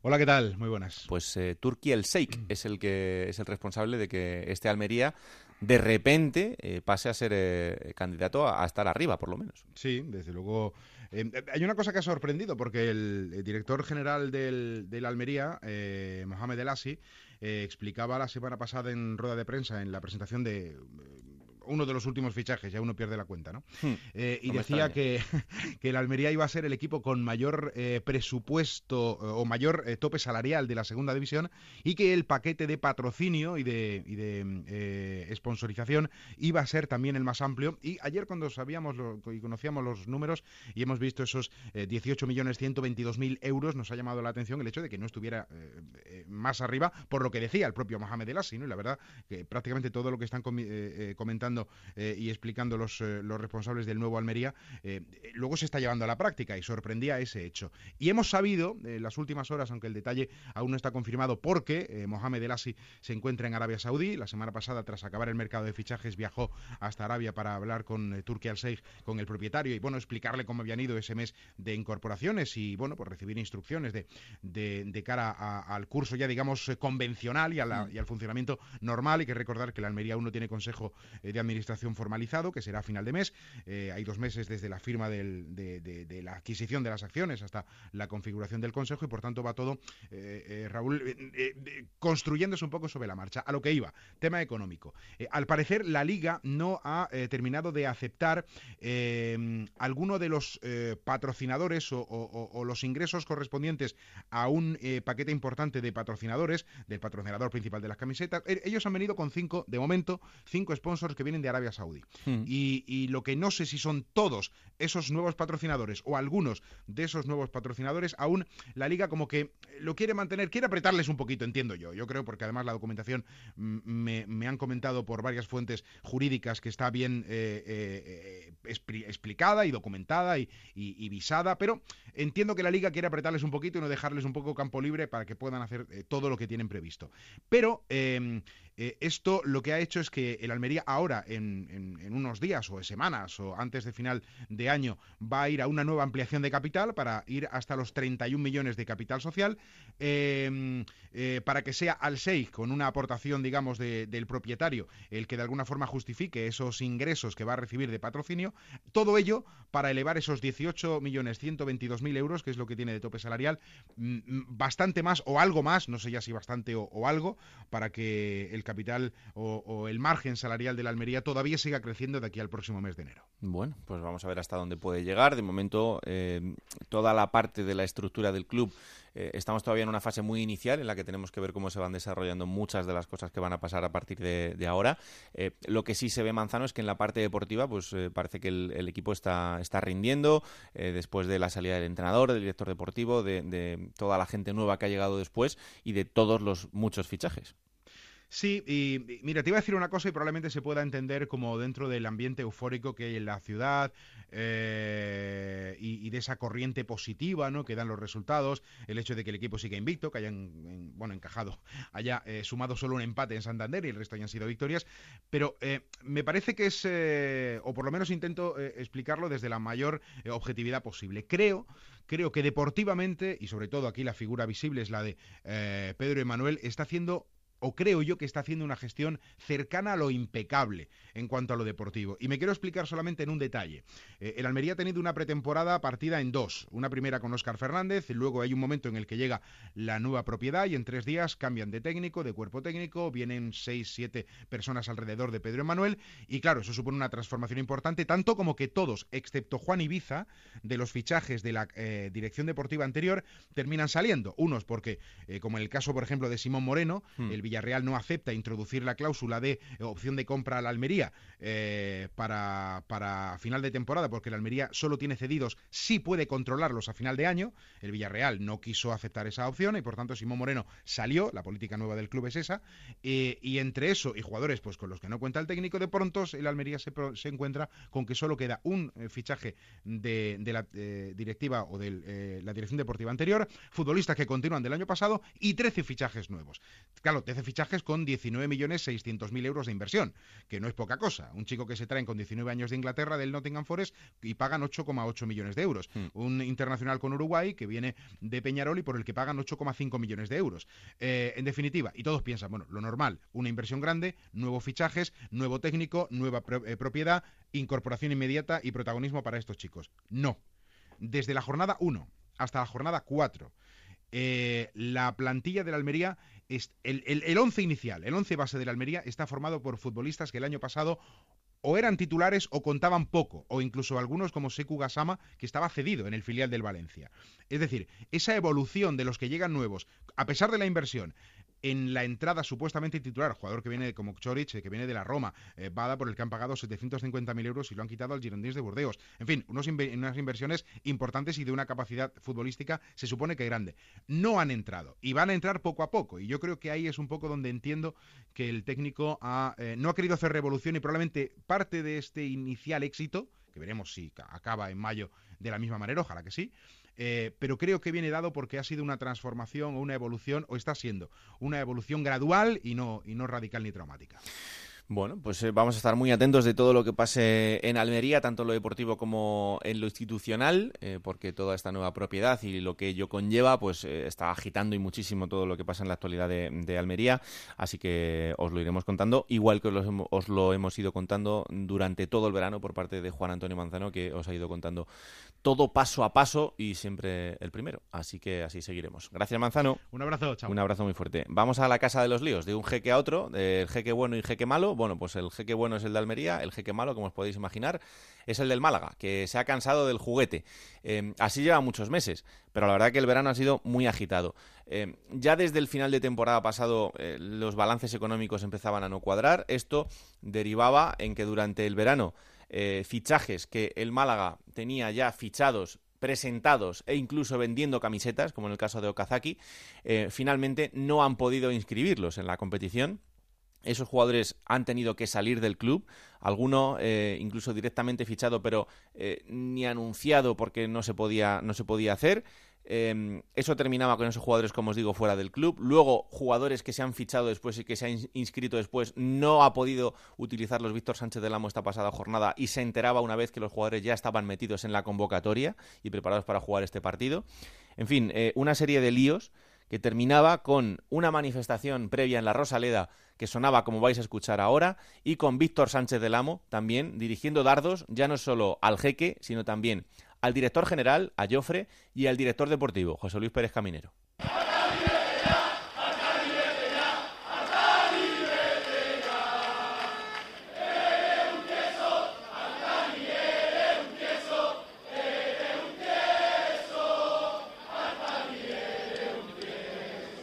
Pues la circunstancia que, también nos ha condicionado ha sido el, no tener el transfer de, Lorenzo y de, y de Moja.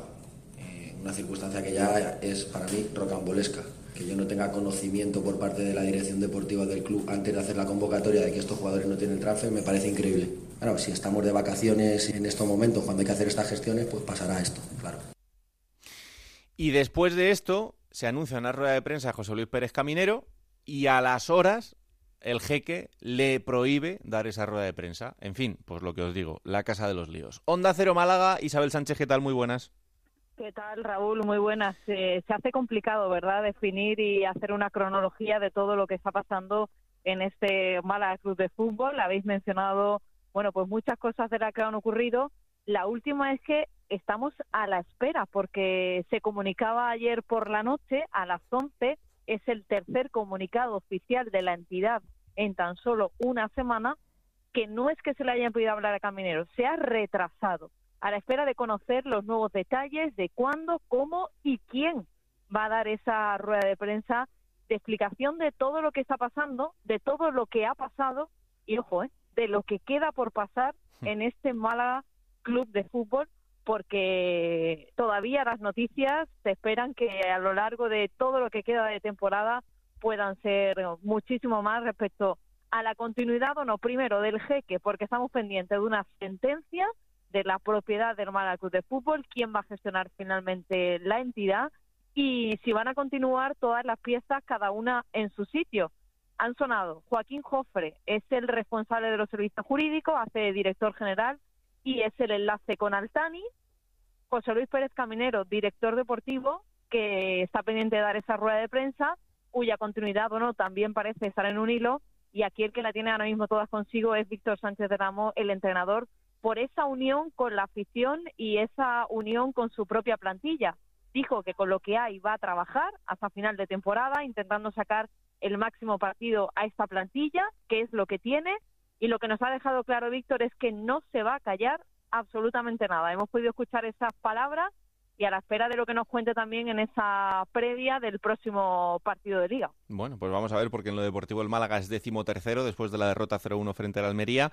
Ha perdido los dos últimos partidos, eh, pero lo deportivo pues al jeque le importa bastante poco. Le importa bastante poco todo en general, pero para que mm, veáis un poco lo rocambolesca que es esta situación para la gente que nos escuche desde fuera de Málaga, porque en Málaga lo conocen de sobra, em, los hijos de este señor forman parte de la directiva del club y tienen un sueldo, un sueldo que sumado es 1,4 millones de euros, es decir, el segundo salario más importante del club dentro de esa plantilla. Mientras tanto, a los jugadores les piden y casi les exigen que tengan una reducción de salario. Eh, casi todos eh, lo, están, lo están haciendo porque ven que no hay otra vía de solución, pero él tiene a sus hijos cobrando 1,4 millones de euros por no trabajar y por no hacer nada, porque no hacen absolutamente nada. Él no lo hace, pero los hijos tampoco. Cuando mencionaba Raúl lo que va a acontecer en el club es esto, porque ya durante el verano se le exigía desde la liga una reducción de la estructura. Un equipo de primera división que con el descenso siguió manteniendo pues prácticamente todo lo que es una estructura de club tal cual y ahora lo que se le está pidiendo desde la liga es eso, que no se puede mantener esos salarios que han mencionado, no se puede mantener ese número de trabajadores que tiene y muchísimas cosas más que ya se planteó en una primera resolución cuando se da el informe de, de la liga en el que le dice que el tope salarial estaba en exceso porque el Málaga tenía el año pasado 25 millones y este año tiene 9,9 y había que reducirlo, se presenta en una auditoría esos recortes que todavía no se han llevado a cabo.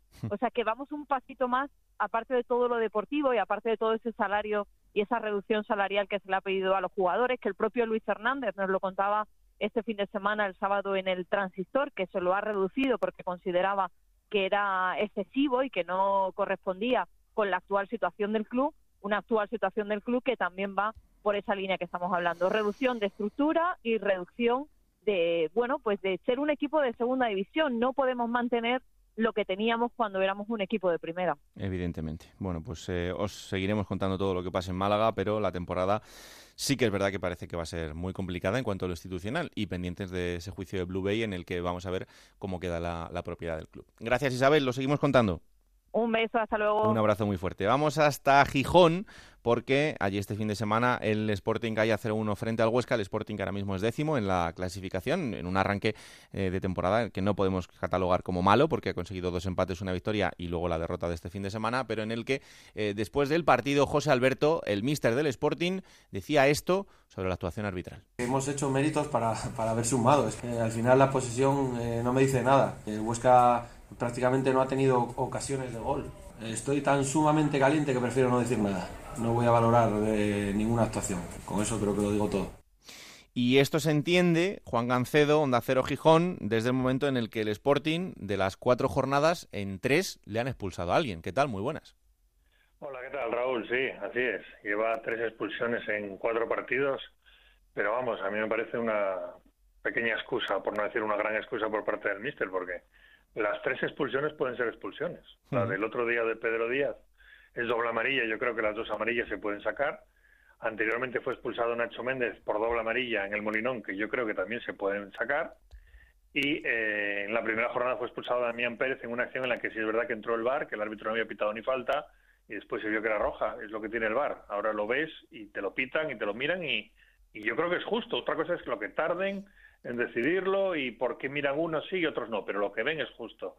Y entonces esa roja también se puede sacar. El problema es que eh, los árbitros pueden seguir siendo caseros en acciones en las que no entra el VAR, en acciones normales de un partido, en faltas en el centro del campo, en eso, en sacar una tarjeta a uno sí por protestar y a otro no, como pasó con Raba, que fue el que al final metió el gol. Raba tenía amarilla, protesta ostensiblemente a Linier, no le saca la segunda, después marca el gol y en la segunda parte sí le saca una amarilla a Manu García por protestar. Son pequeñas decisiones en las que los árbitros con varos en bar pueden seguir siendo caseros y es verdad que yo creo que López Toca estuvo bastante casero en Huesca, con la presencia de Tebas en el palco, que muchos ven como una conspiración, no acaban de entender que precisamente es lo único que no controla Tebas, los árbitros, de momento. Pero bueno, me suena excusa porque si es verdad que el Sporting eh, quizás no mereció perder, tampoco es que hiciera mucho en ataque, aunque tiró dos postes, fueron las dos ocasiones únicas que tuvo en todo el partido, eh, pero, pero vamos, eh, caer en casa del Huesca es una cosa de lo más normal y de lo más lógico. Sí, porque el Huesca es uno de los equipos potentes de la categoría después de ese descenso eh, y del presupuesto que tiene esta temporada, que ahora mismo es el cuarto de, la categoría. El Sporting hay que encontrarlo en la quinta, sexta, séptima posición con 11,3 millones de euros de límite salarial para esta temporada. Un Sporting, Juan, que ¿cómo te pinta una vez que han pasado cuatro jornadas? Hombre, pinta mejor que el año pasado, lo cual tampoco es era muy difícil, viendo el desastre que se hizo la temporada pasada. Pero yo sigo teniendo dudas, sobre todo en el ataque, porque Jurjevic sigue siendo un, un goleador de rachas. De momento está como el año pasado, lleva cuatro partidos en marcar. El año pasado se tiró 17, después marcaba siempre, después volvió a dejar de marcar. Y sigue con él como estilete y con Álvaro Vázquez como alternativa.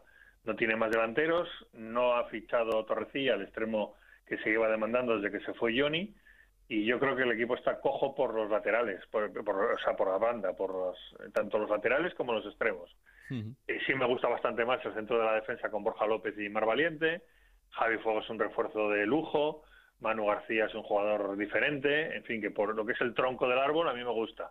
Lo que no me gusta son las ramas. También es verdad, Raúl, que el equipo ya se ha enfrentado a los tres descendidos, a Rayo, Girona y, y Huesca, más el Albacete, que el año pasado jugó playoff y ahora se va a enfrentar en una semana, porque hay liga la semana que viene entre semana, a Depor y Las Palmas.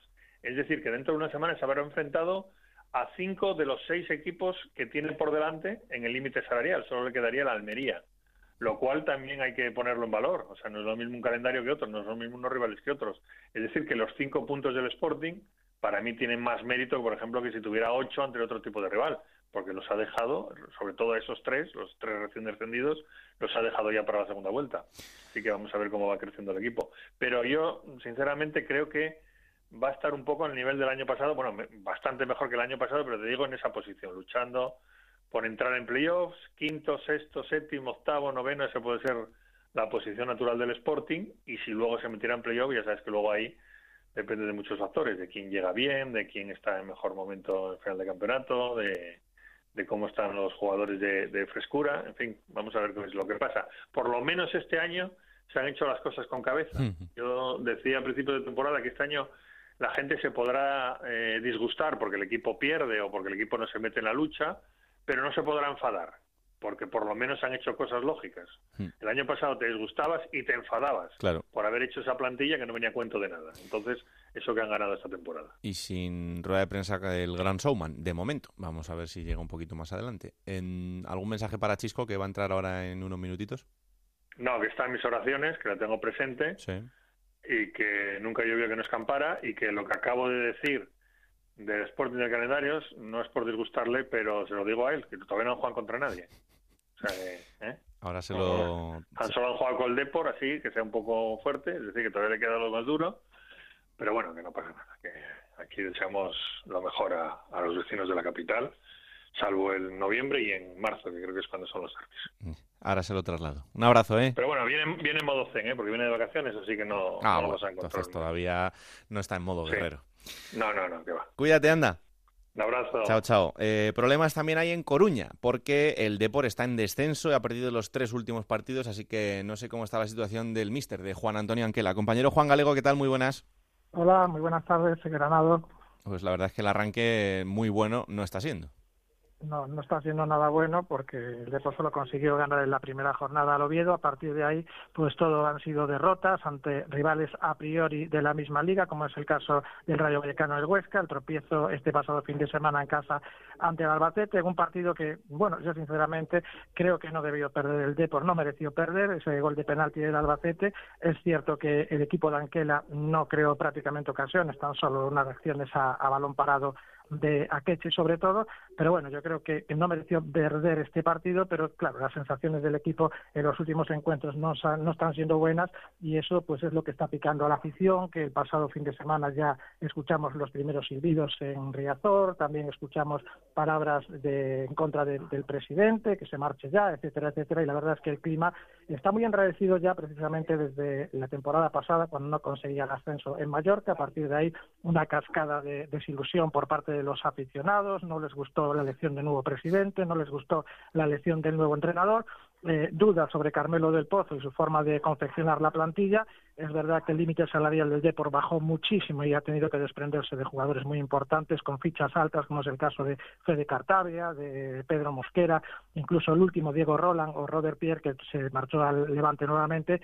Y bueno, pues eh, han llegado eh, jugadores que en principio tampoco tienen mucha experiencia en la segunda división, como son como es el caso de los jugadores Mollejo y Montero, que llegaron del Atlético de Madrid. Este fin de semana hubo muchas bajas, esas cinco incorporaciones ya entraron en la convocatoria, algunos de ellos de titulares, y bueno, yo creo que queda mucho trabajo por delante, creo que el Depor tiene potencial para estar bastante más arriba, pero yo también creo que el Depor necesita bastante más tiempo que la temporada pasada para adaptarse a la categoría, para eh, pues eh, esas piedras del puzzle ir encajándolas poco a poco, y bueno, veremos a ver hasta dónde llega el Depor, evidentemente está un peldaño o dos por debajo de, lo que era el Depor de la temporada pasada, y yo creo que la afición debe mm, empezar a a darse cuenta de, la nueva situación del Deportivo. Bueno, pues vamos a ver qué pasa este fin de semana en el Molinón, donde jugará el Depor frente al Sporting, pero en esta situación complicada para, para los jugadores y también para Anquela en este arranque liguero, que desde luego no está siendo bueno ni acorde a lo que es el, el Deportivo de La Coruña. Gracias, Juan. Un abrazo.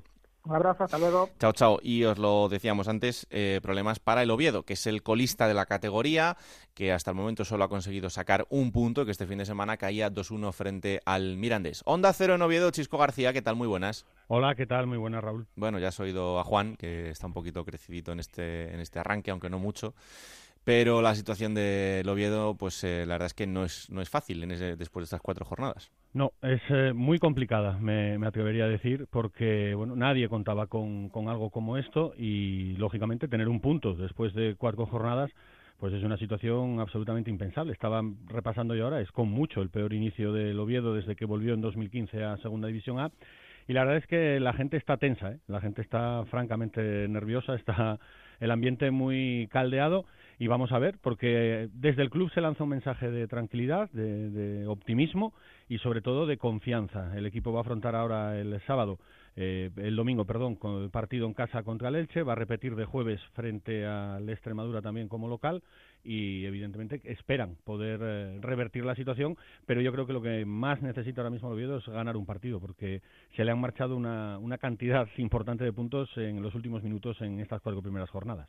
Pero em, es un problema de estructura de la plantilla, es un problema de que no están adaptados todavía, porque Sergio Gea es el mismo entrenador, con lo cual eh, todo irá por el, por el mismo sitio desde el final de la temporada pasada y el principio de este. Eh, ¿Dónde está el, el problema de todo esto?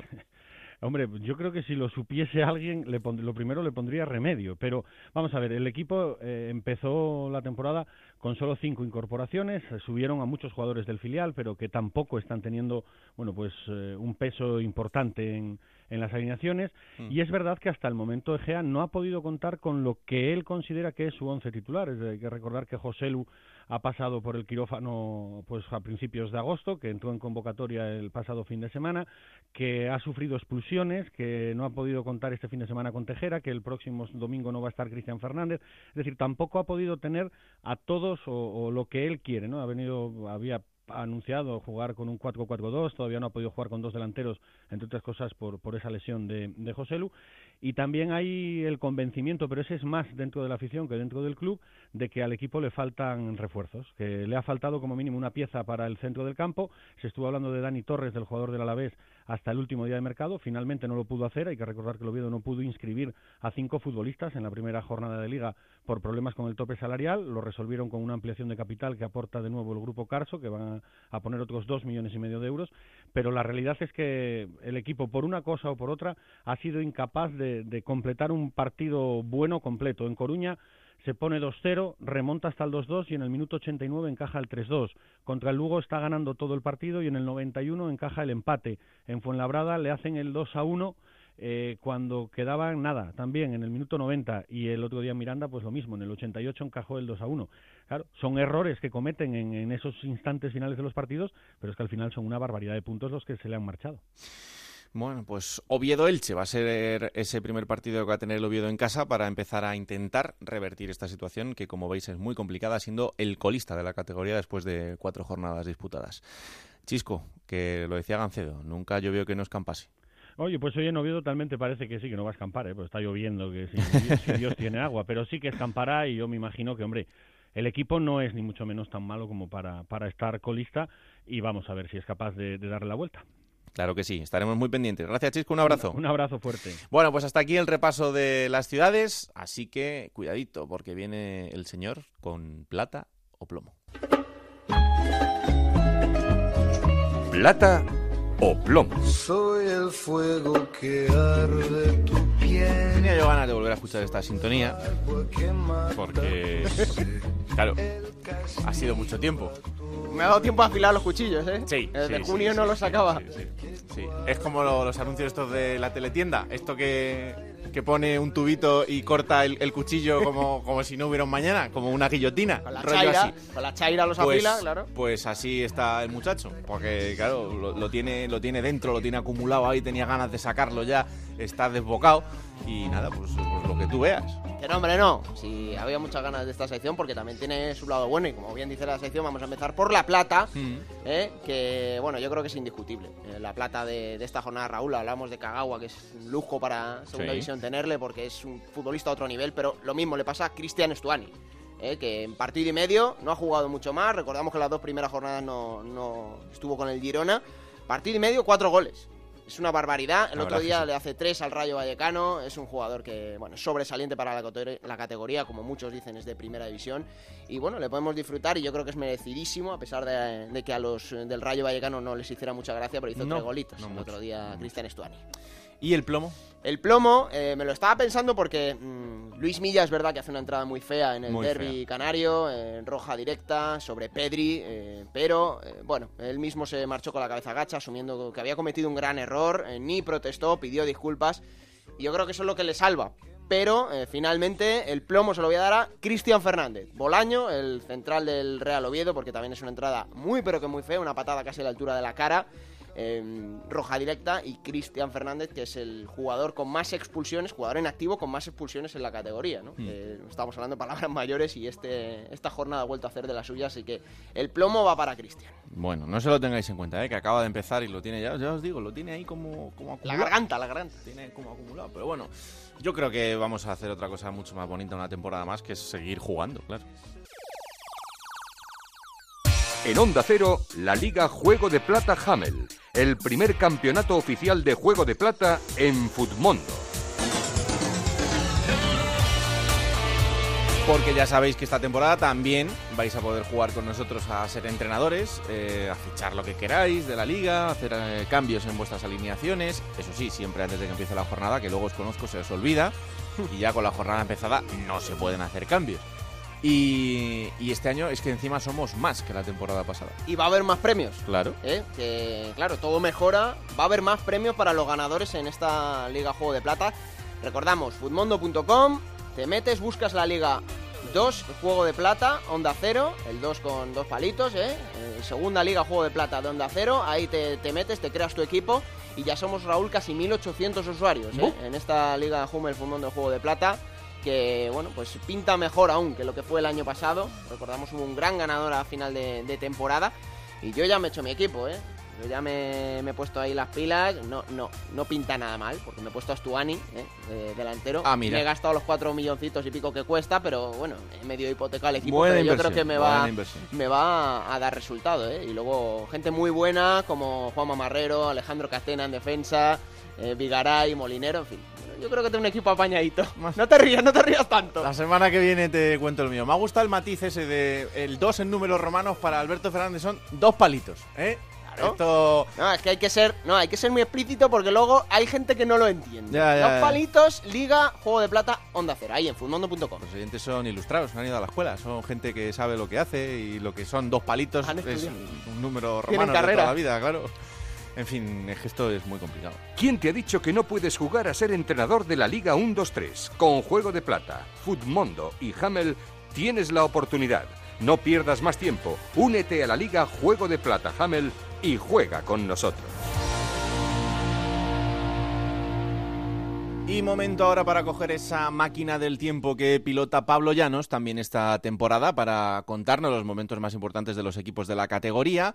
No ha recibido ningún tipo de presión, pero en el primer capítulo de la temporada Pablo ha elegido al Rayo Vallecano.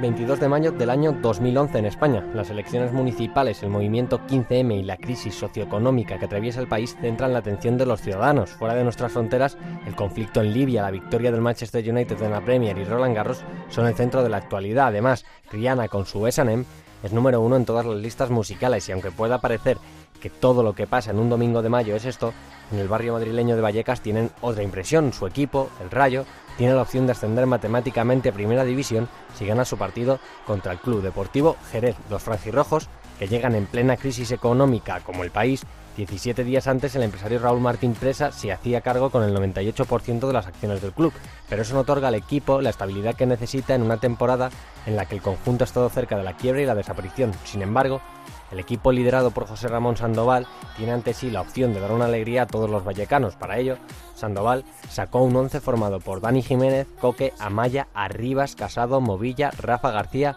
Armenteros, Trejo, Juli y Aganza enfrente, un club deportivo Jerez entrenado por Francisco Javier y con José Mari, Antoñito o Héctor Fonte entre sus filas. El conjunto de la franja fue muy superior a los andaluces durante la primera mitad, pero eso no servía para ir con ventaja al descanso. Sin embargo, a los cuatro minutos de empezar la segunda mitad, Polla de nuevo en Casado que devuelve el 11 de la capital de España, para David. Para que puede se temblar. Levanta la cabeza, pase de la muerte.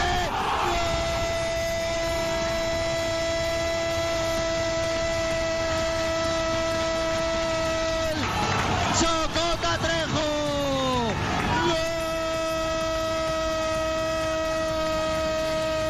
Gol de Chocota Trejo. Marca Chocota Trejo. El gol que puede ser el del ascenso. Gol del argentino. 33 minutos después del primer gol, el Rayo respiraba tranquilo. Que recupera Emiliano Armenteros. Puede marcar Emi. Lo va a cantar la grada. Escuchen.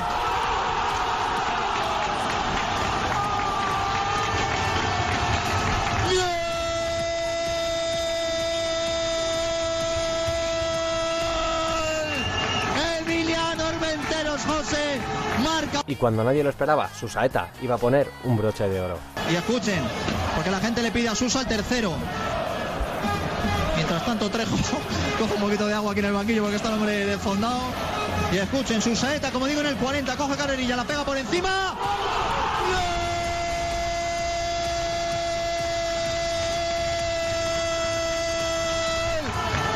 Su saetazo en Vallecas, salta toda la gente que no está convocada para celebrar ahora sí la fiesta del ascenso. Gol de Susa, gol del Rayo, gol de un equipo de primera división, Rayo 3, gol de Susa, Jerez 0.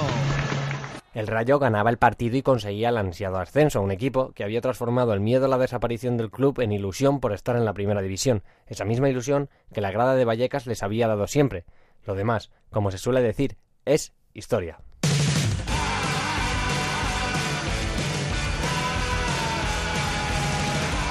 Pues vamos con la próxima jornada que será ya la quinta. Sí, y que va a empezar precisamente en Vallecas el viernes, Raúl, a las 9 de la noche, Rayo Racing de Santander. Para el sábado, a las 4 de la tarde, Mirandés Málaga. A esa misma hora el Numancia Huesca, a las seis y media Unión Deportiva Las Palmas Almería, a las ocho y media dos partidos más, Cádiz Girona y Ponferradina Alcorcón. Para el domingo a las 12 del mediodía quedará el Albacete Tenerife, a las 4 de la tarde el Real Oviedo Elche, a las 6 Real Zaragoza Extremadura, a las 8 Lugo Fuenlabrada, cerrará la jornada a las 9 en el Molinón Sporting Deportivo de La Coruña. Bueno, pues hasta aquí este primer capítulo de la tercera temporada de Juego de Plata. Ya sabéis que vamos a estar aquí otra temporada más para contaros todo lo que pasa en esta segunda división que es apasionante. Cada martes, disponible a partir de las 5 de la tarde en Onda es para que lo compartáis os descarguéis este programa y sobre todo le digáis a todo el mundo que existe y que lo hacemos con tantísimo cariño como siempre. Hasta la semana que viene, que la radio os acompañe. Chao.